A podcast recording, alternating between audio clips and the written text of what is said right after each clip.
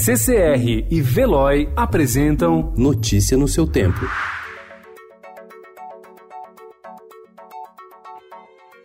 Olá, sejam todos muito bem-vindos. Hoje é sábado, dia 4 de janeiro de 2020. Eu sou o Cadu Cortez e esses são os principais destaques do jornal Estado de São Paulo.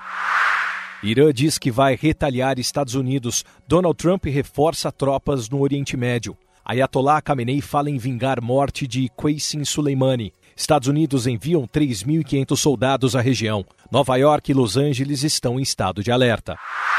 França, China e Rússia pedem calma a americanos e iranianos. Já o governo do Iraque acusa os Estados Unidos de violarem sua soberania e convocou para hoje uma reunião de emergência para discutir a presença americana no país.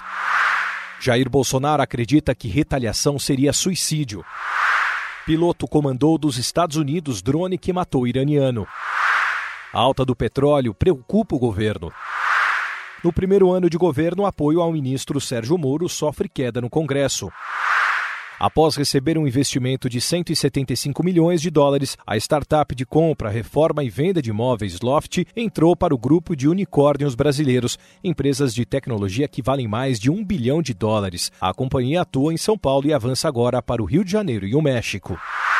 Os limites da vida. O cineasta Martin Scorsese, de 77 anos, reflete sobre a finitude. Notícia no seu tempo. Oferecimento CCR e Veloy.